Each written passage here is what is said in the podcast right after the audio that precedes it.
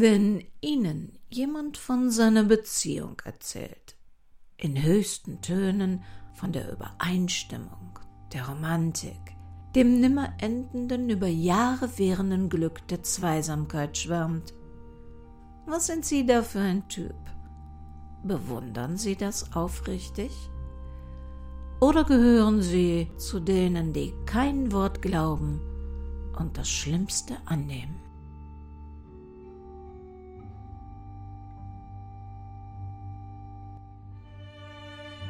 Narben.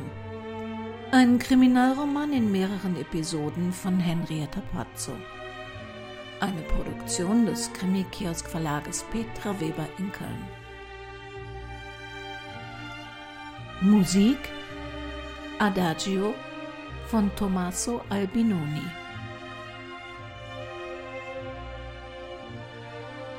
Sprecherin Petra Weber.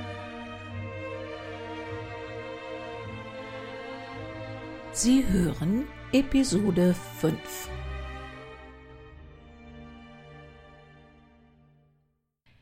Welche dieser Mülltonnen hat der Nachbar denn jetzt umgefahren? Diese hier. Restmüll. Da sind also die Papierchen rausgefallen. Und in welcher war die Schokolade? Noch in der gleichen. Dann kann es ja nicht sein, dass es sich um Mülltrennung handelt, oder? Papier in die eine Tonne und Schokolade. Aber nein. Aber wenn da wirklich einer was aus dem Fenster werfen würde, wäre es doch nicht in der Tonne. Dann landet es im Hof und ein anderer wirft es weg. Wer nutzt die Tonnen? Alle aus dem Haus. Oben links Norbert Wolfram aus Singel, Anfang 60. Wir treffen uns manchmal auf ein Bierchen. Daneben rechts Familie Karnat. Die Eltern Mitte, Anfang 40, Ulf und Lisa, mit Elena und Tim. Elena 13, Tim 17, beide in schwierigem Alter. Tim sieht man ab und zu hier unten im Hof etwas rauchen und Elena na, ihre Freundinnen lassen gerne mal Klamotten und Make-up im Kaufhaus mitgehen. Außerdem scheint sich Elena mehr für Mädchen zu interessieren, als es ihren Eltern recht ist. Und woher weißt du das? Wenn die Polizei ein Mädchen nach Hause bringt und die Standpauke danach im ganzen Viertel zu hören ist, da weißt du Bescheid. Und Knutschen im Hausflur war immer aktuell so schlecht sehe ich nicht, dass ich nicht erkenne, ob da ein Junge oder ein Mädchen zurückknutscht. Oder wie immer man das heute vielleicht nennt. Und im ersten Stock. Ihm traut Gallo, Witwe, ist erst nach dem Tod ihres Mannes eingezogen. Anfang 70, aber nicht sehr gesprächig. Rechts daneben Julia Tyson und Agathe Dederich, geschieden und Schwestern. Beide etwa Mitte, Ende 30, erst seit ein oder zwei Jahren hier, sind nach ihren Scheidungen hier zusammen eingezogen. Ja, da fliegen schon mal die Fetzen. Die beiden haben viel Temperament. Aber das ist immer nur kurz und dann sind sie wieder ein Herz und eine Seele. Beide übernachten auch schon mal ein paar Tage woanders. Ich nehme an, bei einem Freund oder einer Freundin oder einem Liebhaber. Und unten im Erdgeschoss? Tanja und Thorsten Hartmann. Ehepaar, bei dem die Luft etwas heraus ist. Sie ist zwar eine Ecke älter als er, aber viel aktiver und umtriebiger. Sie trifft sich auch schon mal mit einem anderen Mann. Noch nicht immer derselbe. Und das weißt du jetzt woher? Die halten dann ein paar Straßen weiter. Ich hab sie einsteigen sehen. Aber im Moment ist das vorbei. Es war schon lange keiner mehr hier. Ach, Corona macht die Liebe nicht gerade einfacher, wenn man nicht mehr jung genug ist, um in einem Auto herumzuturnen. Und wer wohnt in der letzten Wohnung hier unten? Frau Krüper, Claudia mit Buffy, Anfang 60, Frührentnerin, anders als Frau Gallo, sehr gesprächig. Ich versuche ihr und Buffy aus dem Weg zu gehen. Nur Buffys Verfressenheit ist schwer zu widerstehen, wenn er einen mit diesen Hunderaugen ansieht. Aber er wird zu fett und das ist für Tiere genauso schlecht wie für Menschen. Das klingt ja wirklich alles nicht sehr kriminell. Nur das tut mir leid, dass wir hier alle normal sind. Sieht man mal davon ab, dass wir gar nicht wissen, ob hier überhaupt etwas Illegales geschieht? Hast du ein Gefühl, wer die Schokolade warum auch immer entsorgt haben könnte? Nein, nur Norbert kann es nicht sein. Und wieso? Nur der ist so verrückt nach Süßem, der würde es nicht übers Herz bringen, Schokolade wegzuwerfen, ob mit oder ohne Papier. Der holt es eher aus der Tonne wieder heraus. Vielleicht die Schwestern, die sind schlank, nur wenn man auf Diät ist. Das ist aber sehr vage. Keine Tat und keine Täter. Ja, dann ist es halt nicht mehr herauszufinden. Seit wann gibst du denn so schnell auf?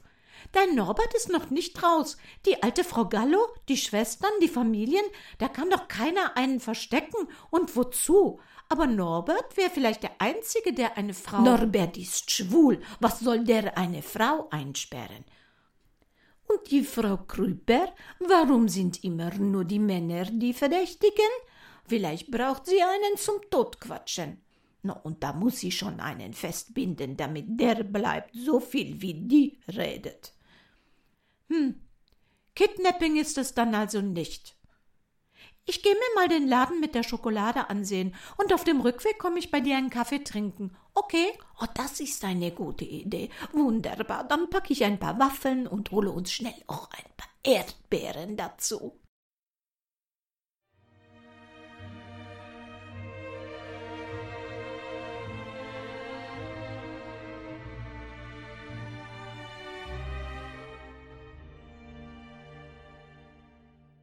Die Arbeit im Haus der Wiesingers gestaltete sich, wieder erwarten, sehr angenehm. Barbara war auf Toilettenbecken und Bodenschrubben eingerichtet, doch Frau Wiesinger hatte in dem überraschend freundlich eingerichteten Haus eine ganz andere Aufgabe für sie. Ich hoffe, es macht Ihnen nichts aus, mir beim Einpacken meiner Abendkleider zu helfen. Aber nein, überhaupt nicht. Ach, die Umzugsfirma packt natürlich alles ein, aber ich mag das nicht, wenn die Männer in meiner Wäsche herumwühlen. Das ist einfach privat. Die Kleider sind nicht nur teuer, sie sind leider auch extrem empfindlich und bei der Länge allein sehr schwer einzupacken.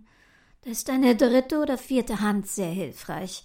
Das mache ich lieber selbst, beziehungsweise mit einer anderen Frau. Deshalb hatte ich explizit um weibliche Hilfe gebeten. Gerne.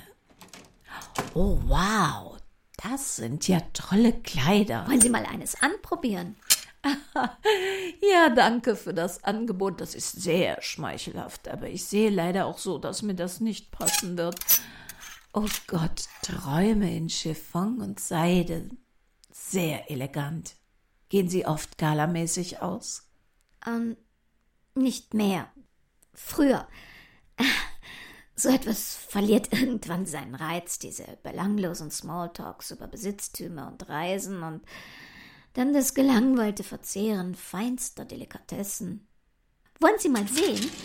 Caroline Wiesinger griff in eine der unteren Schubladen und holte ein in Leder gebundenes Fotoalbum heraus. Hier, Biennale vor sechs Jahren. In einem alten Palazzo. Eine wunderbare Feier. Und hier das rote Seidenkleid, das war. Wir sollten nicht herumtrödeln. Die Umzugsmänner kommen morgen. Bis heute Abend müsste das alles in diese großen Kartons gepackt sein. Was arg verknittern könnte beim Falten, das kann man hineinhängen und dann arretieren. Mögen Sie Kaffee? Ich mache uns zwei Latte Macchiato, okay? Barbara nickte erfreut. Das war doch kein klassisches Putzfrauenengagement. Die Frau brauchte nicht wirklich jemanden, der ihr half. Barbara drängte sich der Eindruck auf, dass sie eher als eine Art Gesellschafterin angefordert worden war. Da stand sie nun, mitten in einem sehr schönen, lichtdurchfluteten Schlafzimmer und wartete darauf, dass die Hausherrin ihrer vermeintlichen Putzfrau einen Kaffee kredenzte. Na, wenn das nicht surreal war. Nur an einer Seite des modernen Bettes stand ein Nachttisch. Ja, ja, das musste nichts bedeuten. Das Bett war definitiv groß genug für zwei, und selbst wenn man getrennt schlief, hieß das auch nichts. Auf einem Highboard standen gerahmte Urlaubsfotos. Der Mann auf den Fotos schien Nils Wiesinger zu sein, denn er hielt Barbaras Auftraggeberin eng umschlungen im Arm, küsste sie am Strand. Die Wiesingers beim Wasserski, beim Tauchen, beim Paragliden. Aber keine Hochzeitsfotos. Bilder einer glücklichen Beziehung. Logen diese Fotos? Der Schrank war vollgestopft mit teuren Designerstücken von Caroline Wiesinger. Hier war kein Platz für Männerklamotten. Nils Wiesinger musste seine Kleidung in einem anderen Schrank haben. Ja, vielen Dank. Danke für den Kaffee. Ähm, ich meine, ich mache das gerne mit Ihnen, Frau Wiesinger, aber hätte nicht vielleicht eine Ihrer Freundinnen Spaß gehabt, mit Ihnen einzupacken? Ja, die sind alle verreist oder beruflich unabkömmlich. Äh, das Konzept Freundin, das wird ja sehr oft überschätzt. Im Laufe meines Lebens habe ich schon einige hinter mich gelassen. Wenn es schwierig wird und es nicht immer nur um Tratsch oder Shoppen geht.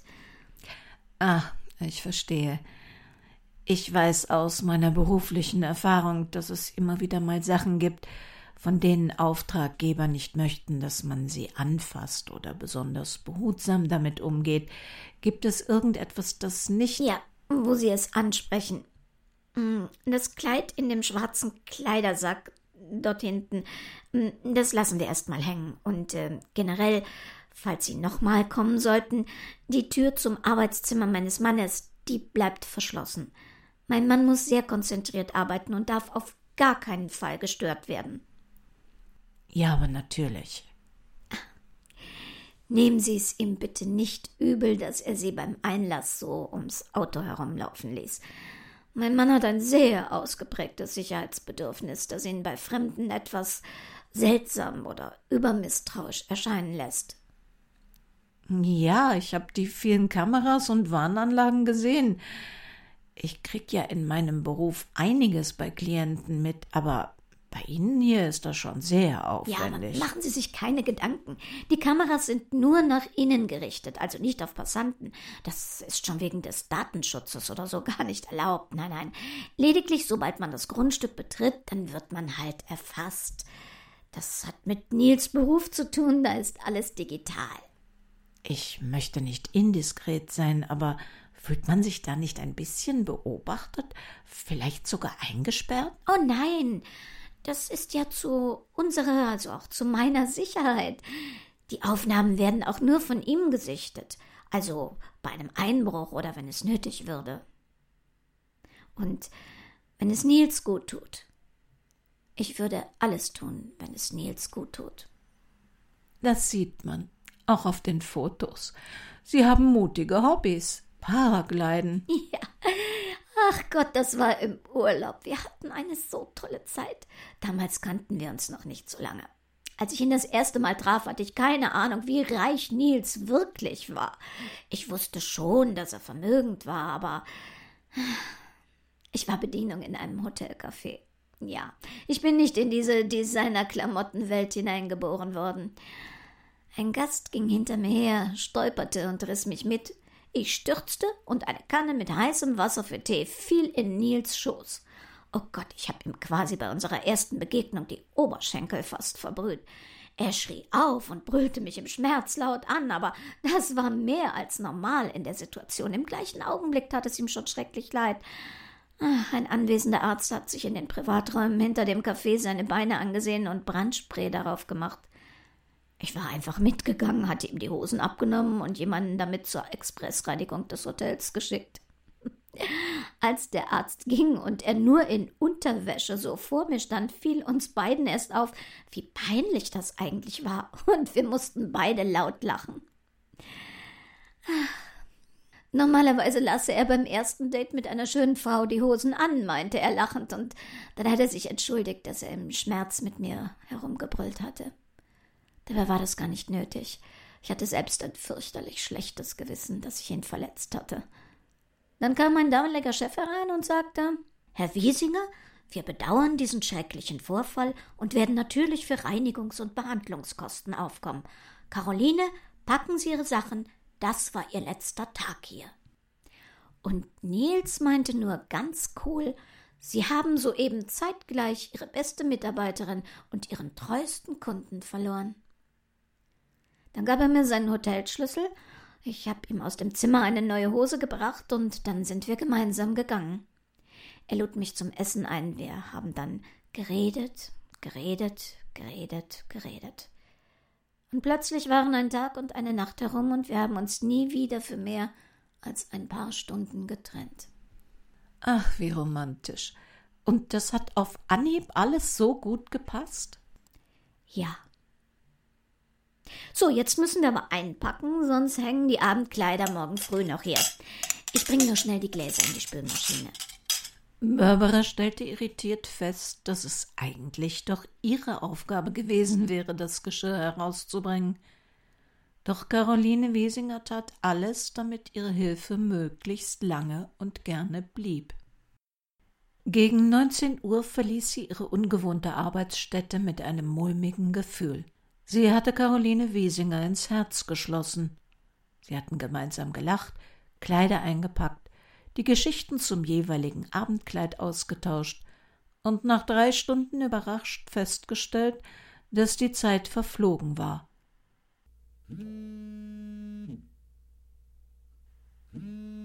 Ja? Und? Sind Sie rausgeflogen? Nein, aber Sie haben ja ein ungemeines Vertrauen in mich. In Sie schon, aber Ihre Putzkünste. Dann ist also alles gut gegangen? Ja, schon. Ich musste nicht putzen. Ich habe beim Einpacken sündhaft teurer Abendgarderobe geholfen. Und was für einen Eindruck hatten Sie? Haben Sie ihn getroffen? Nein, getroffen und gesehen habe ich Nils Wiesinger nicht. Nur gesprochen über die Sprechanlage beim Tor am Eingang. Er ist nicht gerade ein charmanter Typ, eher ruppig, misstrauisch, unfreundlich. Im und ums Haus gibt es zahlreiche Kameras und Bewegungsmelder. Hatte sie wieder was Langärmliches an? Sie meinen wegen möglicher blauer Flecken? Also ich habe ja ihre Kleider mit eingepackt. Die hatten alle Ärmel oder passende Jäckchen. Und sie hatte auch eine langärmelige Bluse an. Und jetzt muss ich sagen, ich habe im ganzen Schrank nichts Kurzärmeliges gefunden. Aber sie spricht sehr nett von ihm. Wahrscheinlich hört er mit.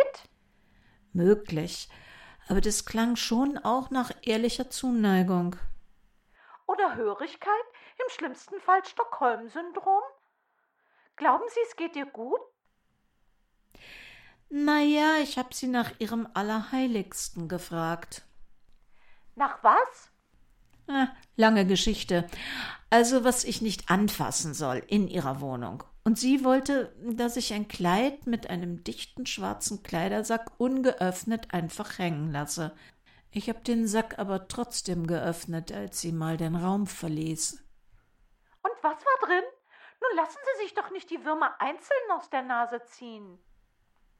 Tja, es war ein wunderschönes Brautkleid darin, aber darauf war eine Menge eingetrocknetes Blut.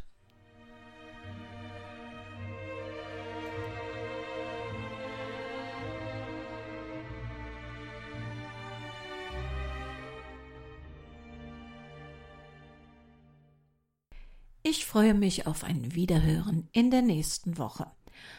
Wenn Sie in der sich immerhin besser entwickelnden Zeit auf der Suche nach weiteren Manottfällen sind oder gerne das Impressum zu dieser Sendung sehen möchten, das finden Sie beides auf www.krimikiosk.de. Und ob Sie nun zu jenen gehören, die an die große Liebe glauben, oder zu jenen, denen allzu viel Glück doch sehr suspekt ist, wo immer Sie sind und was immer Sie tun, passen Sie bitte gut auf sich auf.